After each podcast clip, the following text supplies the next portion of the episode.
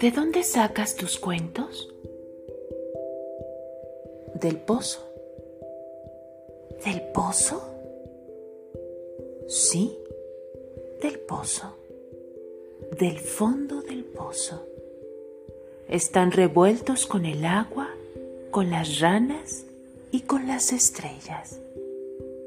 Pero hay que saber sacarlos. El contador de cuentos guarda un silencio de enigma.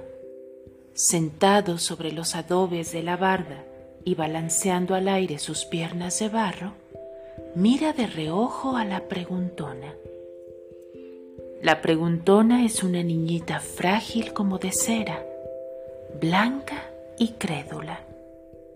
El contador de cuentos sabe la importancia que sus embustes le han ganado entre la chiquillería de palo verde al final de los días, cuando empieza a parpadear la tarde, él se sienta en la barda que marca una raya paralela entre la milpa y el camino.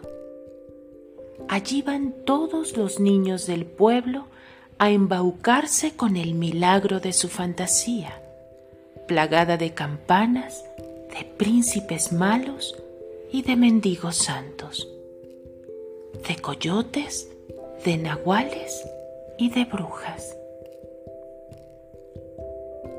¿Sabes?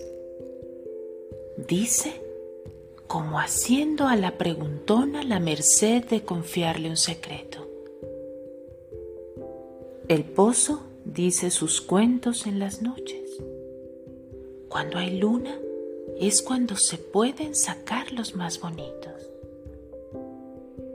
¿Y cómo los sacas? Pues nada, me siento en el brocal y meto la cabeza dentro. Allí me estoy quietecito mirando para abajo y escuchando, escuchando. Luego de estar así un rato, puedo oír lo que el pozo dice.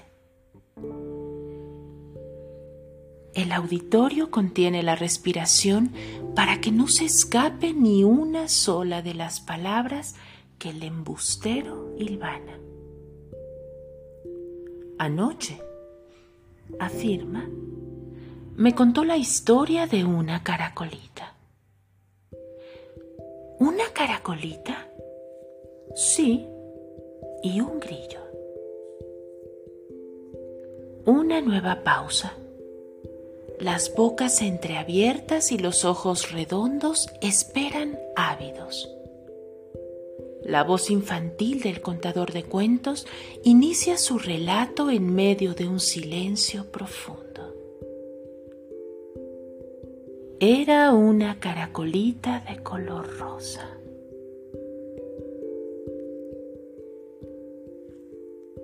El contador de cuentos, Carmen Báez.